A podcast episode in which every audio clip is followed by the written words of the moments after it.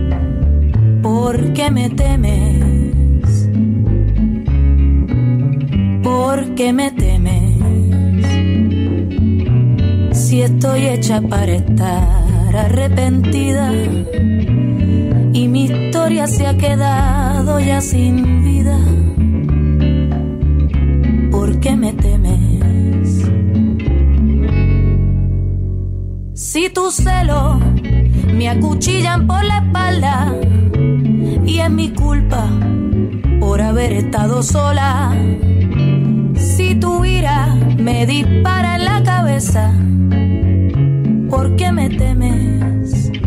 ¿Por qué me temes? Si mi libertad la tiene tu despojo y mi cuerpo es recipiente de tu antojo. Si mi sombra está detrás de tu figura, ¿por qué me temes? Si el mundo juzga con ojos cerrados y todo lo que hago es un pecado. Pero si tú lo tienes todo controlado,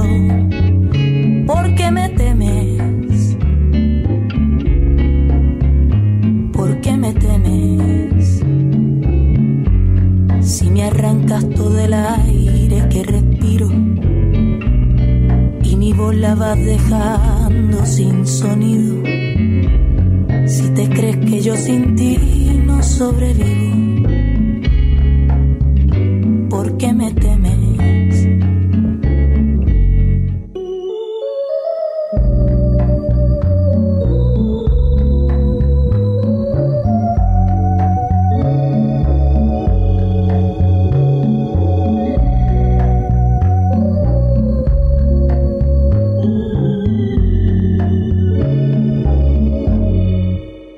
El mundo juzga con ojos cerrados y todo lo que hago es un pecado, pero si tú lo tienes todo controlado, ¿por qué me temes?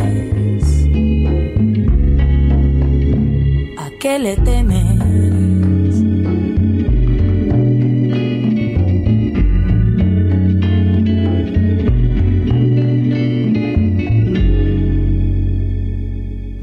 Tus celos me acuchillan por la espalda, dice esta canción titulada Temes, que nos presenta la cantante puertorriqueña conocida como Ile. Y lamentablemente las violencias en todas sus manifestaciones, violencia verbal, psicológica, física o sexual, están presentes en nuestra realidad cotidiana. Las personas que han experimentado un abuso sexual pueden presentar ansiedad, depresión, estrés postraumático, menor autoestima. Y entre las repercusiones físicas de la violencia sexual se encuentra dolor, lesiones o infecciones de transmisión sexual como sífilis o VIH, por ejemplo. En algunos casos puede incluso presentarse embarazos no planificados. Por otra parte, durante la pandemia del COVID-19 se incrementaron las infecciones de transmisión sexual, por lo que su identificación y atención es fundamental. Acompáñanos el día de hoy como parte de nuestra cobertura del Congreso Internacional Avances en Medicina. Yo soy Alonso Torres, Guadalupe Estrella en la producción, Evelyn Ramos en la asistencia, Fátima Briceño en las redes sociales y José Luis Vázquez en la operación técnica. Enviamos un saludo a las personas que nos escuchan a través de las emisoras de Radio Universidad en todo el estado de Jalisco.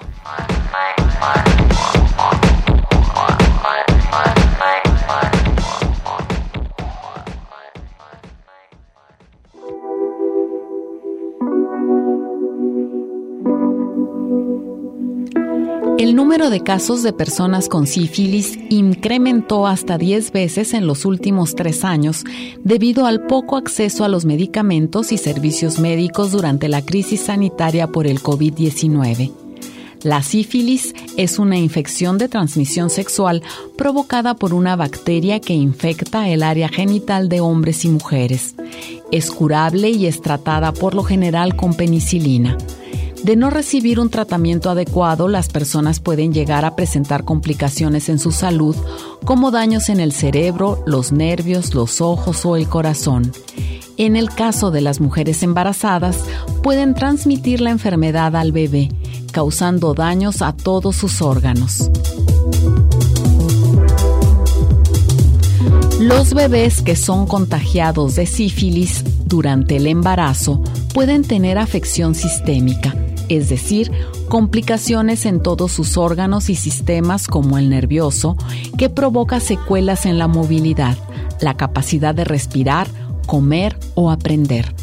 Lo más importante es la prevención tanto en mujeres y hombres sexualmente activos como durante el embarazo periodo en que se deberá realizar una prueba para detectar esta infección y en su caso recibir el tratamiento con antibiótico, al igual que su pareja sexual para evitar un recontagio.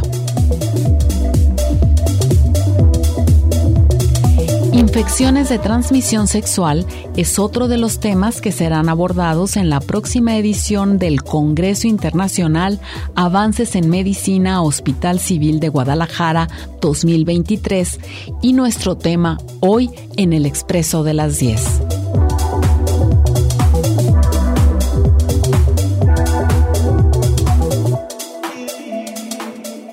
Me da mucho gusto saludar esta mañana a la doctora Aime Corona Gutiérrez, médica ginecóloga adscrita al Servicio de Medicina Materno-Fetal del Hospital Civil. Doctor Juan Menchaca, quien nos acompaña el día de hoy en el programa. Doctora, bienvenida, ¿cómo estás? Muy bien, muchas gracias por la invitación. Viene una edición más del Congreso Internacional Avances en Medicina. Es una gran oportunidad de actualización para los profesionales de la salud. Así es, nuestro programa en este año está enriquecido con, con las cosas más importantes de actualidad tanto para la atención de la mujer embarazada, que es la parte de obstetricia, como la atención de la mujer en todas sus etapas de la vida reproductiva, como es la parte de ginecología.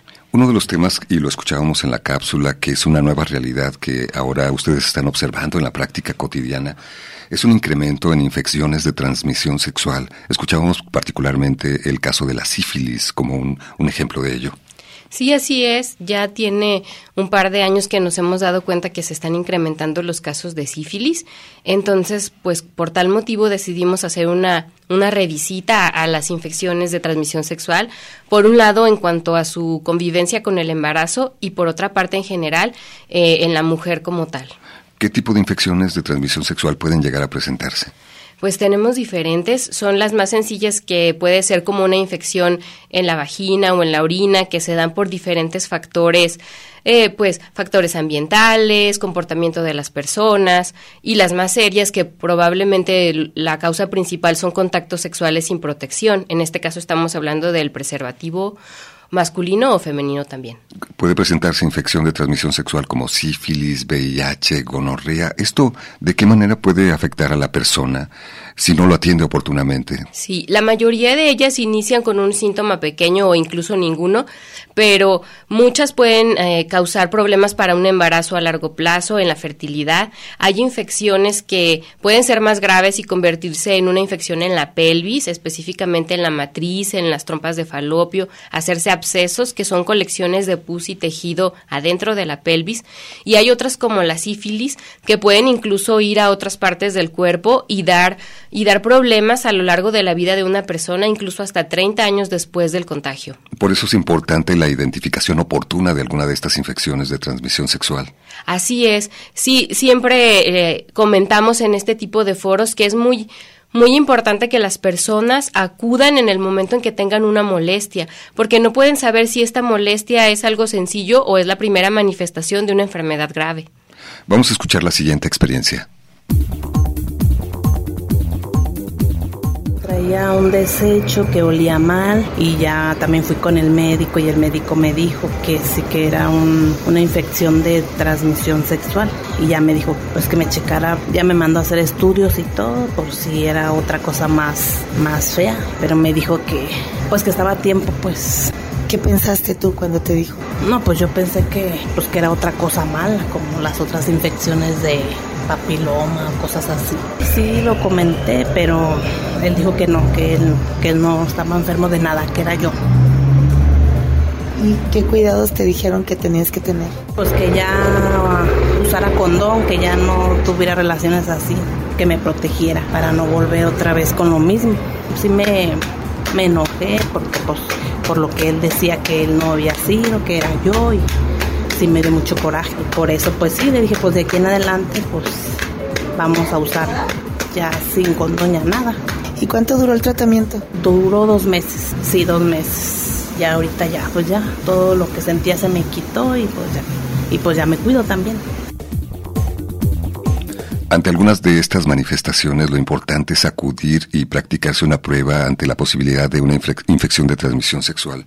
Me comentabas que hay pruebas especializadas para detectar VIH, por ejemplo, o sífilis, pero no existe una prueba que pueda identificar cualquiera de ellas. No, ah, son pruebas específicas porque cada una es causada por un microorganismo diferente y detectamos específicamente ese microorganismo. Tenemos pruebas rápidas, que ahora ya con lo del COVID todo mundo conoce que es una prueba rápida. Entonces, pues son estas de un piquetito en, en el dedo que te dan unas gotitas de sangre y ahí puedes sospechar que tienes una de las dos que más buscamos, que son el VIH, que es el que, el que da la enfermedad de SIDA, y la sífilis. Estas dos están disponibles para hacer prueba rápida y eh, en general en muchos lugares tenemos el acceso a realizarlas eh, en el momento en que van a primer contacto al, al doctor. Ahora, si tienes una infección de transmisión sexual, como el caso de la sífilis, que presenta síntomas que posteriormente desaparecen y tal vez la persona puede llegar a pensar que se acabó el problema, sin embargo tienden a volver en una siguiente etapa. Eso hace más complejo el que se pueda identificar oportunamente, porque las personas tal vez no acuden Sí, la realidad es que como es una enfermedad tan antigua, ya se sabía esta cuestión y por eso es que los programas de salud decidieron que es, una parte de los exámenes que te piden cuando te vas a casar, los famosos prenupciales, ahí te solicitan la prueba de, de detección de sífilis y de VIH también. Y igualmente durante el control prenatal, en todas las guías de atención a las embarazadas, se considera que se deben realizar ambas pruebas, la prueba para detectar VIH y la prueba para detectar sífilis eh, al principio del embarazo y cuando se, se considere necesario por el médico o en el primer momento que llega la embarazada si no tiene ninguna prueba de estas recientes. La persona entrevistada nos refería que había seguido un tratamiento que había durado aproximadamente dos meses. Esa es la buena noticia. Primero, tener una identificación oportuna. Y una vez que identificas que se trata de tal o cual infección de transmisión sexual, hay que apegarse a algún tipo de tratamiento. ¿Nos quieres explicar qué tipo de tratamientos existen para ello? Sí, pues dependiendo de la infección, eh, los tratamientos son muy sencillos o más complicados. La realidad es que Prácticamente todas, salvo el VIH, son infecciones que se curan con un curso de antibióticos, diferentes antibióticos según la infección, pero puede ser que sea una semana, un mes o dos meses. Hay pruebas para ver si te curaste. La realidad es que la, la única infección de transmisión sexual que es más complicada es el VIH, porque es una infección que todavía no tenemos manera de curarla, aunque sí hay maneras de que la convivencia con esta enfermedad se vuelva prácticamente como una persona sana. O sea, ya en estos momentos estamos en una etapa de la enfermedad donde se puede convivir perfectamente con tener VIH y hacer una vida normal. Esa es la buena noticia. Y hablando de vida normal, la persona nos decía que a partir de ese momento debían tener relaciones sexuales protegidas con el uso del preservativo. Esta es una de las recomendaciones ante una circunstancia como esta, que la persona tiene una pareja estable, donde también, hay que decirlo, llegan a presentarse infecciones de transmisión sexual. Sí, tenemos infecciones incluso como el virus del papiloma humano, que bien puede ser que esté latente en, en, el hombre o en la mujer durante muchos años, es decir, no quiere decir que tu pareja te haya sido infiel hace dos días. Simplemente puede suceder que en algún momento tuvo otro contacto con una persona que tenía VPH, que estuvo ahí, dormido, digamos, y que te lo contagió. Entonces, no quiere decir que, o sea, nosotros nunca hablamos de infidelidad con certeza porque eso no es posible. Siempre hablamos de que hubo un contagio de riesgo y que ahora tú tienes el contagio. La realidad es que cuando estamos ante una pareja que no sabemos con certeza, con exámenes, si es sana, eh, la única recomendación que hay es utilizar preservativo. No hay otra cosa, no hay magia que te vaya a salvar de una enfermedad de transmisión sexual si tu pareja la tiene. Eso hay que aceptarlo. Sí, es una realidad. Entonces, pues hay que ser muy precavidos. Yo, yo muchas veces les, les hago la recomendación a las pacientes que, que aunque estén tomando anticonceptivos de otro tipo, no es lo peor que pueden tener un embarazo cuando tienen un contacto sin protección. Eh, hay otras cosas como infecciones y, y, por eso es que hacemos mucho, mucho énfasis en la detección de las enfermedades de transmisión sexual en las embarazadas, porque tan, tan tuvieron una relación de riesgo que tienen un embarazo. Exactamente. Entonces, pues sí es muy importante que todas las personas que no tienen certeza de sus parejas o que son nuevas, que van iniciando, pues que tengan, tengan cuidado porque pues nadie los va a cuidar si no se cuidan ellos. He escuchado que algunas parejas hacen una especie de convenio en el que ambos presentan un examen para identificar si viven con alguna infección de transmisión sexual y empezar la relación sin esas preocupaciones, digamos.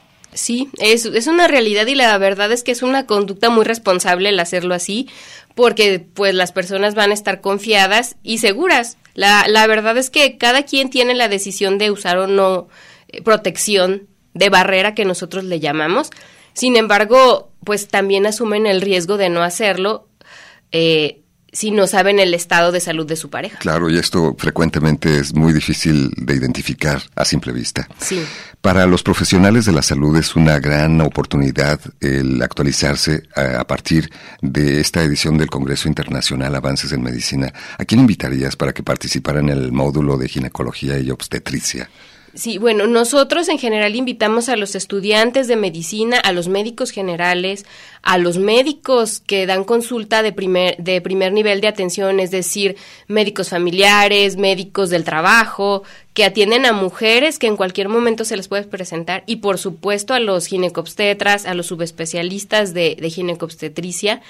Tenemos muchos temas de actualidad, pero también es verdad que tenemos un foro de lactancia materna y ahí podemos invitar a la población que quiera ir. Hablamos de las ventajas de la lactancia. También tenemos información sobre eh, la huella de, de, la leche artificial en el mundo, es decir, que todas estas latas de leche, todos estos biberones, cómo se afecta todo nuestro mundo simple por el hecho tan sencillo de no dar lactancia materna. Entonces, pues también eh, invitamos a la población, a quien, quien tenga interés en, en conocer sobre lactancia materna, a acercarse a, a, este módulo que ese sí es para todos. Y ya saben, eh, viene una nueva edición del Congreso Internacional Avances en Medicina. Si quieres conocer más, visita su sitio electrónico, búscalo como SIAM y ahí podrás encontrar los diferentes módulos, los horarios, los invitados especiales, los temas que se van a desarrollar. Y aquí te vamos dando algunos adelantos en el Expreso de las 10.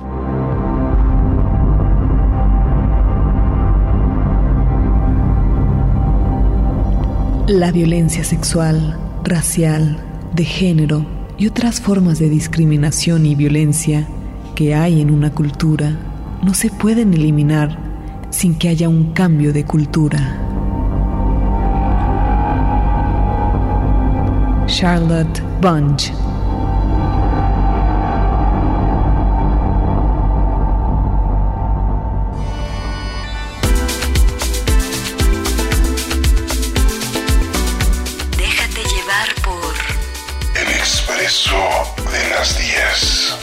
El expreso de las 10.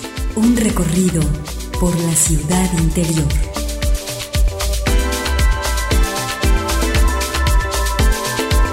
Continuamos.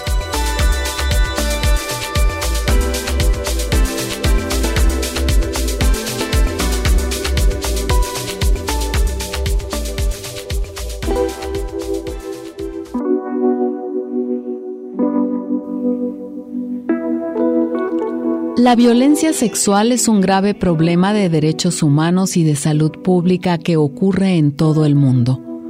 Aunque cualquier persona, en cualquier etapa de la vida, puede sufrir este tipo de violencia. Las consecuencias son graves, tanto inmediatas como a largo plazo, y se relacionan con la duración, las modalidades de violencia sexual, así como si ésta se acompaña o no de otros tipos de violencia, por ejemplo, física y psicológica. Entre las repercusiones físicas de la violencia sexual se encuentran dolor, lesiones o infecciones en el área genital o anal, embarazos no planificados e infecciones de transmisión sexual como sífilis, gonorrea y VIH, entre otras. Dado que circunstancias particulares que pueden ocurrir durante una agresión sexual, tales como traumatismos genitales y anales, pueden aumentar los riesgos de transmisión del VIH, es necesario conocer que el tratamiento antirretroviral reduce significativamente la posibilidad de transmisión, para lo cual es necesario que se garantice un acompañamiento posterior cercano de la persona expuesta para asegurar la adherencia a los tratamientos que se consideren necesarios y para efectuar los controles posteriores recomendados para descartar cualquier tipo de infección. Este es uno de los temas que serán analizados en el Congreso Internacional Avances en Medicina y hoy nos acompaña la doctora Aimé Corona Gutiérrez, médica ginecóloga del Servicio de Medicina Materno-Fetal en el Hospital Civil Dr. Juan Imenchaca. Vamos a analizar cómo después de un abuso sexual puede ocurrir, además de la afectación emocional que esto representa, también aspectos que pueden estar vinculados a una infección de transmisión sexual o un embarazo no planificado también. Pero antes responderemos algunas inquietudes por parte de las personas que nos escuchan. Por ejemplo, nos dice Jennifer, eh, me gustaría preguntarle a la doctora, ¿a los cuántos años se empieza a ser uno, como mujer, el Papa Nicolau? ¿Cuándo es la edad recomendable?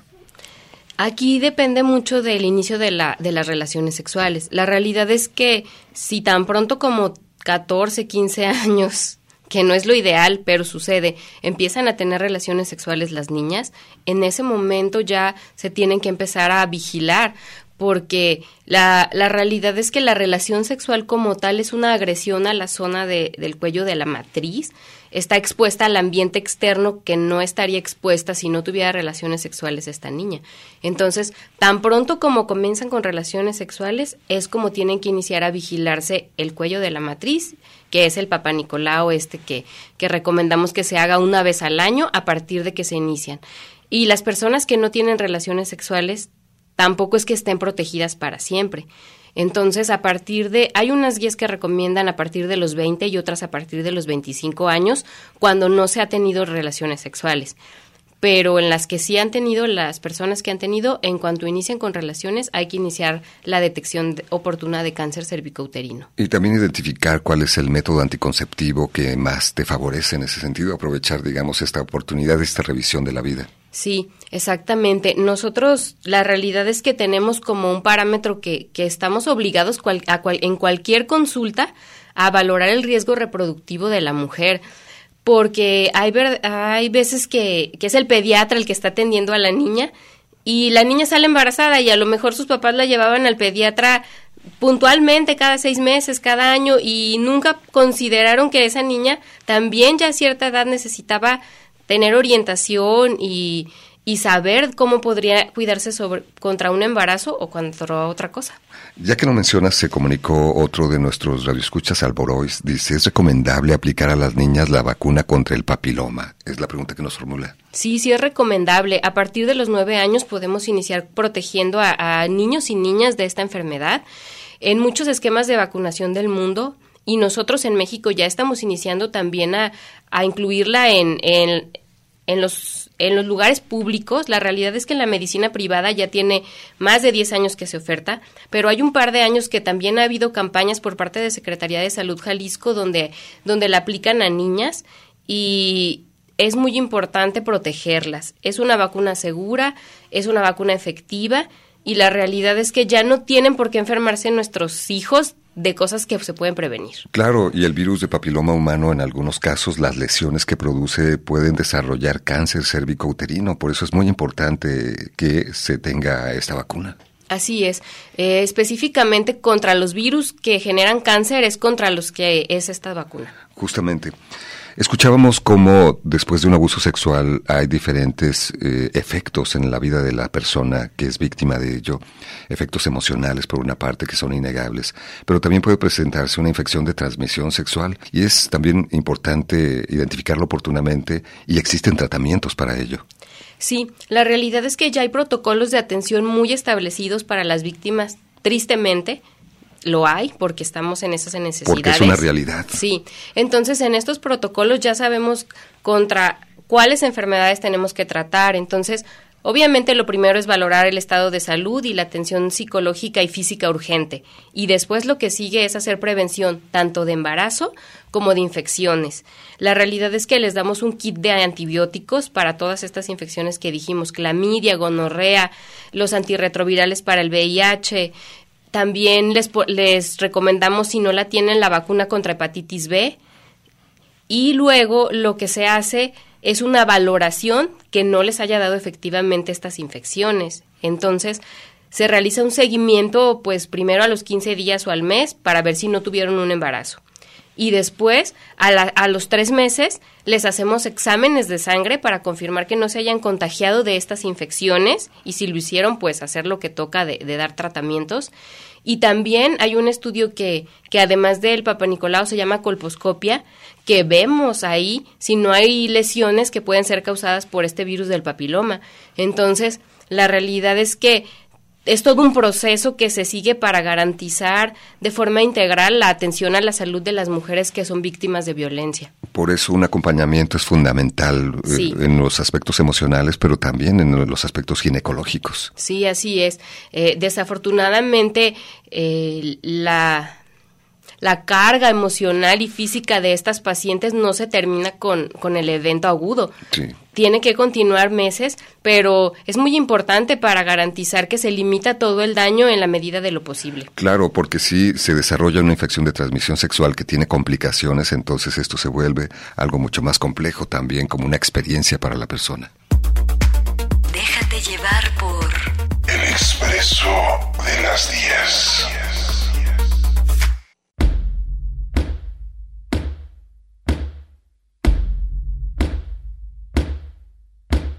Que el odio se muera de hambre porque nadie le da de comer. Vamos juntos a romper muros, barreras y alambres. Que el odio se muera de hambre porque nadie le da de comer. Vamos juntos a romper muros, barreras las tripas, aunque después se arrepienta, al odio no se alimenta, ni se le da de beber. Hay que dejarlo que sufra, dejarlo que se sofoque, para que ya no exista, para que nunca se muera de hambre porque nadie le da de comer. Vamos juntos a romper muros, barreras y alambres. Él como quiera convence, aunque no tenga razón. Mientras seamos carnada, banquete pal comelón.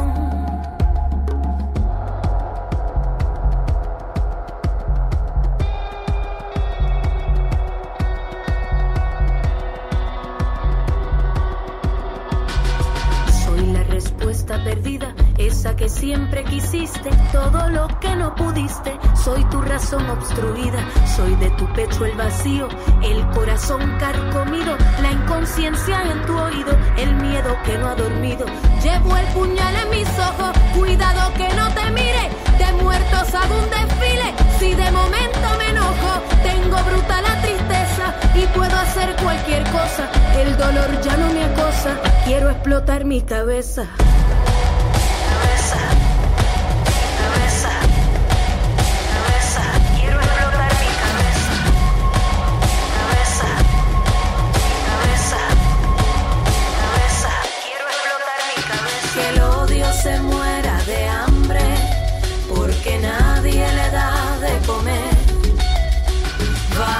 juntos a romper muros, barreras y alambres. Que el odio se muera de hambre, porque nadie le da de comer. Vamos juntos a romper muros, barreras Es la voz de la puertorriqueña Ile, esta mañana aquí en el Expreso de las 10, que nos presenta un tema titulado Odio.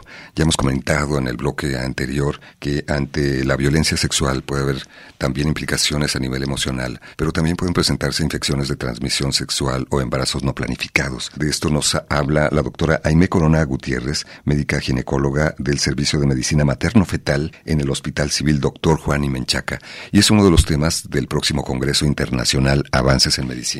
Como habitualmente ocurre, aprovechamos la presencia de nuestros especialistas para dar respuesta a las inquietudes que las personas que nos hacen el favor de escucharnos tienen acerca de este tema. Por ejemplo, Melissa se ha comunicado, doctora, y quiere preguntarte si, además del condón y de conocer a tu pareja, ¿qué otros medios nos podrían ayudar a prevenir las infecciones de transmisión sexual? ¿Qué le responderías? Eh, esos son los principales. Sin embargo, otra cosa que se debe hacer es su revisión anual por el ginecólogo. Esto es algo que, que estamos obligados porque bien puede ser que alguna leve equivocación, la realidad es que el preservativo es muy, es muy confiable, pero no es 100% confiable. Entonces, los ojos expertos de tu doctor también te pueden ayudar a detectar a tiempo una, una enfermedad de este tipo. Una vez que inicias la vida sexual, una revisión anual es la recomendación. Exactamente. También nos dice otra persona, se comunicó de forma anónima. El BPH, virus de papiloma humano, solo se adquiere por vía sexual o hay otra vía, por ejemplo, en albercas o baños públicos. La realidad es que las únicas dos vías documentadas así muy científicamente para la transmisión es la transmisión sexual o la transmisión a través de, del canal de parto. Es decir, el bebé se puede contagiar de BPH si cuando nace su mamá está contagiada de BPH. Entonces puede tener manifestaciones en diferentes partes de su cuerpo este bebé. Uh, hay algunos reportes aislados de que han encontrado virus vivo en otros lugares, como toallas o superficies, pero es muy difícil decir que puede contagiarse a través de estos objetos. No podemos descartarlo al 100%, pero lo documentado por la ciencia pues son estas vías. Tampoco podemos saber, como nos decías anteriormente, que ha sido tu pareja, por ejemplo, quien te ha transmitido el virus del papiloma humano eh, o tu pareja actual. Tal vez esto ocurrió en algún otro momento. Sí, así es. Y llegan a desencadenarse mm, polémicas sobre una posible infidelidad, cuando tal vez lo importante sería enfocar la energía a resolver los problemas que pueden derivarse de tal infección. Sí, la realidad es que para nosotros como médicos es muy difícil decirle, sí, esto pasó porque su pareja le fue infiel. O sea, nosotros tenemos evidencia de una enfermedad y Hasta de allí. que se tiene que tratar, eh, de que sabemos que es una enfermedad que se adquiere de manera sexual, sí también, pero no podemos decir quién, quién se la pegó a quién, ni tampoco en qué momento la, la adquirieron. Así que mejor enfocarse a lo importante en ese sentido, porque eso sería muy difícil de definir. Nos dice también, Manuel, ¿qué características tiene el llamado chancro sexual? Es su pregunta. Sí, pues hay, hay, dos tipos de chancros, pero en realidad uno le llama chancro a una ulcerita. Como puede ser un afta que luego se hace un agujerito, eh, esos son los chancros. Es una úlcera, un, un agujerito en la piel rojito que puede tener o no alguna secreción. Ese es lo que llamamos como chancro. Nos dice también Karen, ¿qué tan probable es el contagio de papiloma humano o alguna otra infección de transmisión sexual aún usando preservativo? Es muy poco probable. La realidad es que el preservativo, tanto el masculino, el masculino más que el femenino, son muy confiables ambos. Eh, sí, sí es verdad que, por ejemplo, sabemos que es entre 85 y 86% su confiabilidad para prevenir embarazos pero es un poquito mayor, hasta más de un 90% para prevenir infecciones de transmisión sexual, eh, porque necesitamos que esté cubierta toda la zona. Es importante decir que únicamente nos protege del contacto pues con el pene o con la vagina, pero también se puede transmitir si hay contacto oral o por otro tipo de contactos para que no estemos eh, pues para que estemos alertas de que no nada más la relación sexual es vagina-pene. Entonces, pues bueno, hay más maneras si hay más tipos de relaciones. Y también son factores de riesgo que hay que tomar en cuenta. Exactamente. Después de un abuso sexual puede presentarse una infección de transmisión sexual, por lo cual es muy importante identificarla a tiempo y considerar los tratamientos que afortunadamente existen en la actualidad. ¿Conoces a alguien que haya contraído una infección de transmisión sexual después de un abuso sexual? Sí, tengo una conocida que era abusada o forzada por su marido. Él tenía relaciones con mujeres de bares o con mujeres que conocía ocasionalmente. Él no se protegía pues él llegaba tomado, drogado y forzaba a su pareja. En una de tantas esos encuentros la contaminó, le contaminó con el papiloma humano. Ella se hacía pues sus estudios y en un papá Nicolau se lo detectaron, lo tenía muy muy interno, fue en la parte más pues más cercana a la matriz. Le hicieron, creo le llaman el cono, que le cortan la partecita infectada y lo queman. Y ella siguió yendo a sus revisiones cotidianas cada medio año, después cada año y pues lograron erradicárselo. Y mi pregunta sería si esa persona siguió yendo a sus estudios y salía limpia en cada papá Nicolado, en cada estudio, esa infección ya no la tuvo después de, de 10 años y de estar en sus revisiones. Mi pregunta es, ¿ella todavía es portadora? ¿Ella todavía tiene esa infección aunque la infección ya no sea visible y aunque ya no haya habido otros rastros de esa infección? ¿Qué respondes a esta inquietud de la persona entrevistada? Sí, desafortunadamente el virus del papiloma es de estos virus que están latentes y que la realidad es que si el sistema inmune de la persona está sano, si le hicieron los tratamientos, se puede quedar ahí sin dar problemas, pero por eso es que no, deja, no dejaron en todo este tiempo de seguir a la persona, por el riesgo que existe de que reaparezca la infección. Es muy difícil decir que está curada al 100%. Entonces, siempre se, se, está buscando que no reaparezca y por eso es que todo el tiempo a, las mujeres tenemos que ir a cada año a revisión con el ginecólogo. Para identificar una infección de transmisión sexual o cualquier otra situación que puede llegar a presentarse de manera oportuna. Se comunicó también Gerardo, otro de nuestros radioescuchas, y nos pregunta, ¿dónde puedo hacerme un estudio completo para descartar o confirmar la presencia de alguna infección de transmisión sexual? ¿Y cuánto cuesta? Es lo que nos pregunta. ¿Qué le recomendarías, doctora? Lo primero es acudir al médico para que te haga una exploración física y ya la exploración física guiará eh, los exámenes que se soliciten. Dependiendo de esto, pues ya es el costo. La verdad es que tenemos hospitales públicos donde puedes hacerte la, el, la, búsqueda de todas estas infecciones y a veces te lo cubre el seguro, el INSABI, que ahora se llama, y hay otras que inclusive si tienes que ir a un gabinete privado a hacértelas, te hacen descuento por ser paciente de un hospital público. Ah, también hay eh, instituciones privadas que te hacen paquetes de salud, donde incluye el Papa Nicolau o en el caso de los hombres el antígeno prostático, diferentes eh, kits y también hacen promociones, a veces en el mes de la mujer o en el mes del hombre, todos estos hacen promociones.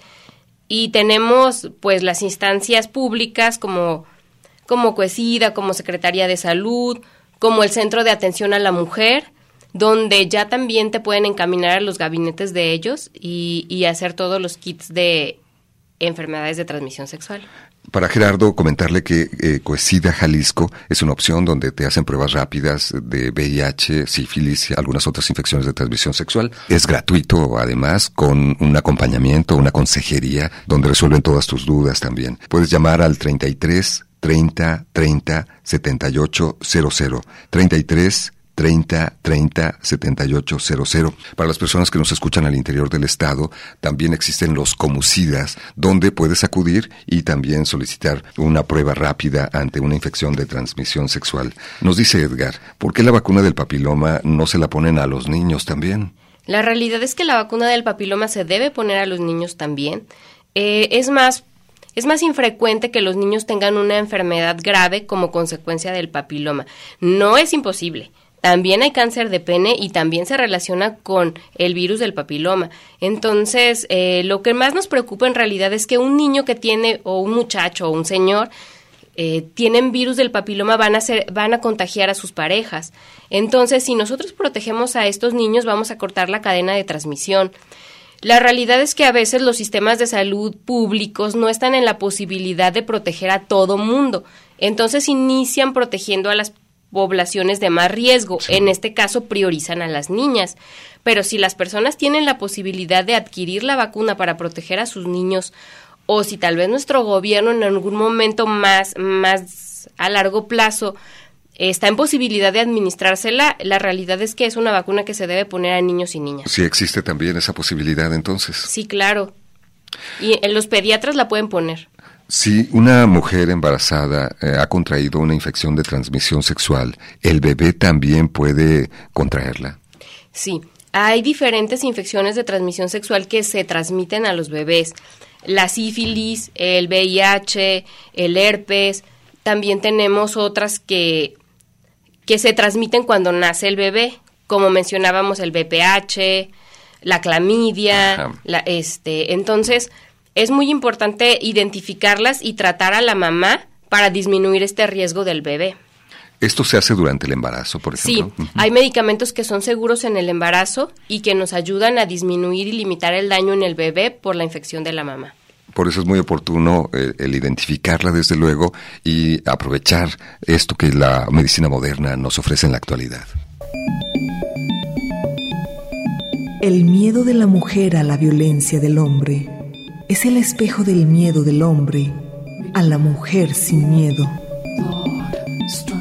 Eduardo Galeano.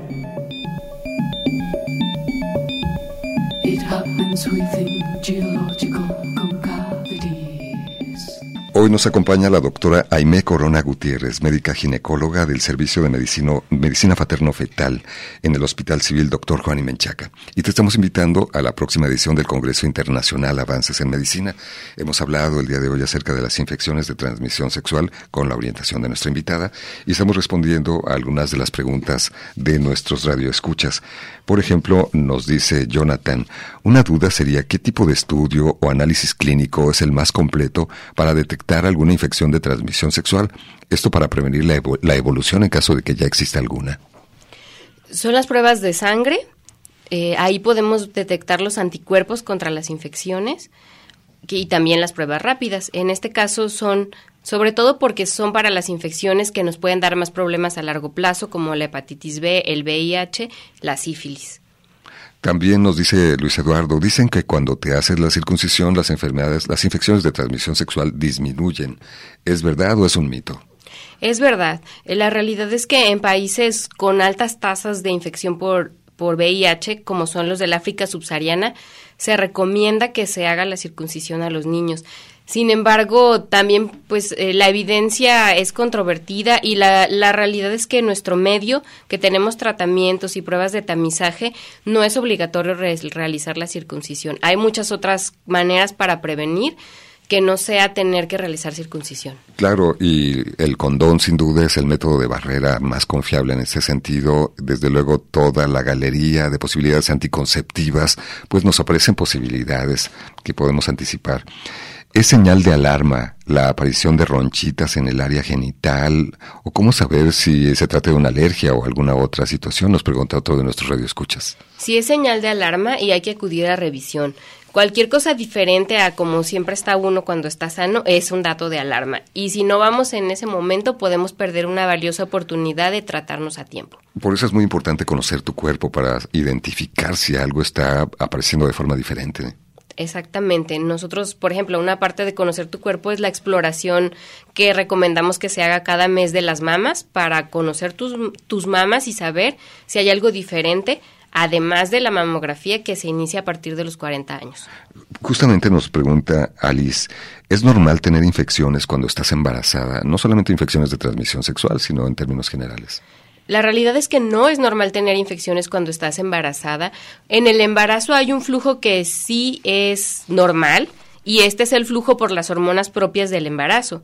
Sin embargo, este mismo flujo, por ser diferente al habitual, predispone a infecciones. Un factor de riesgo para infecciones, no estamos hablando de transmisión sexual, sino infecciones de las que le pueden dar a cualquiera, es el embarazo. Entonces, siempre la mujer cuando está embarazada tiene que estar alerta a un cambio en este flujo, es decir, que le dé comezón, que pique, que tenga un olor diferente, porque sí puede ser una infección y estas infecciones también son peligrosas en el embarazo porque pueden dar lugar a nacimientos de niños prematuros que a veces tienen muchas complicaciones. Por eso hay que estar al pendiente de todos estos cambios. Araceli nos dice, ¿en el hospital atienden también a adolescentes? Sí, en el Hospital Civil de Guadalajara, doctor Juan y Menchaca, ah, tenemos clínicas eh, tanto de adolescentes eh, sin embarazo y con embarazo, y podemos atender a las adolescentes pues para todo, para problemas de la mujer o también para problemas de otras enfermedades. Además, en esta unidad de medicina materno-fetal en el Hospital Civil Dr. Juan Menchaca hacen cirugías eh, todavía en la vida intrauterina materno-fetal. Eh, platícanos un poco al respecto, me estabas comentando antes de entrar al aire. Sí, es eh, afortunadamente ya contamos con este servicio en un hospital público en Guadalajara. Somos pocos los hospitales públicos en México que podemos resolver problemas de malformaciones adentro del útero. Nuestro programa tiene ya dos años y eh, el año pasado se realizaron 31 intervenciones eh, dentro de, del útero de la mamá. ¿Por qué hacemos esto? ¿Por qué no nos esperamos? Porque la realidad es que si hacemos algo ya cuando nació el bebé puede ser que sea demasiado tarde. Nosotros al, al, ofrecer una cirugía intrauterina es para mejorar la calidad de vida del bebé, mejorar su salud o incluso salvar su vida.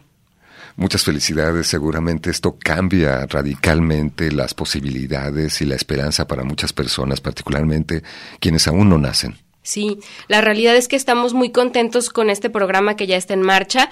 Eh, no había en la zona metropolitana ni en la zona del occidente de, de, México este servicio y menos en un hospital público porque nosotros lo hacemos eh, lo, lo, nos esforzamos mucho para lograr este programa y, la, y estamos muy contentos de que ya se lo podemos ofrecer a las mujeres de este lado del país. Pues es una gran noticia. Doctora Aime Corona Gutiérrez, muchas gracias por venir al programa. Muchas gracias por la invitación. Los, los invitamos a nuestro congreso que ya es próximamente, es en este mes de marzo, ya les comentaba, visiten la página del Congreso Internacional Avances en Medicina, pongan en el buscador SIAM, en su edición 2023, y van a conocer los diferentes módulos, los horarios, los temas y todo lo importante que ustedes quieran conocer. Y a todos ustedes, gracias por su compañía. Quédense aquí en Radio Universidad de Guadalajara.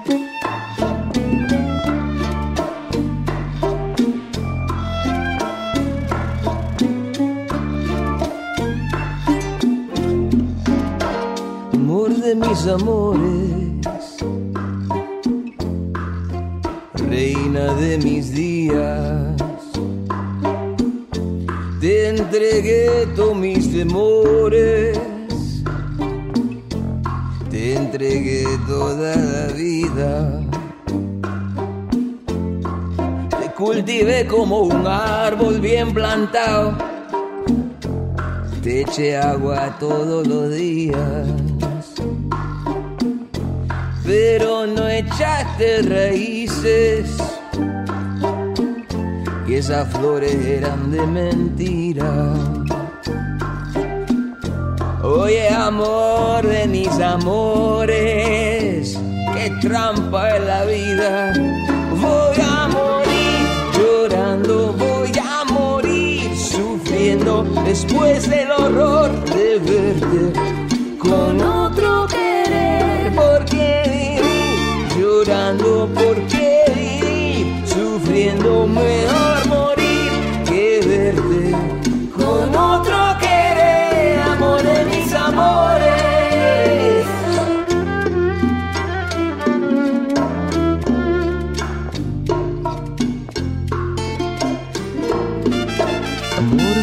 amores,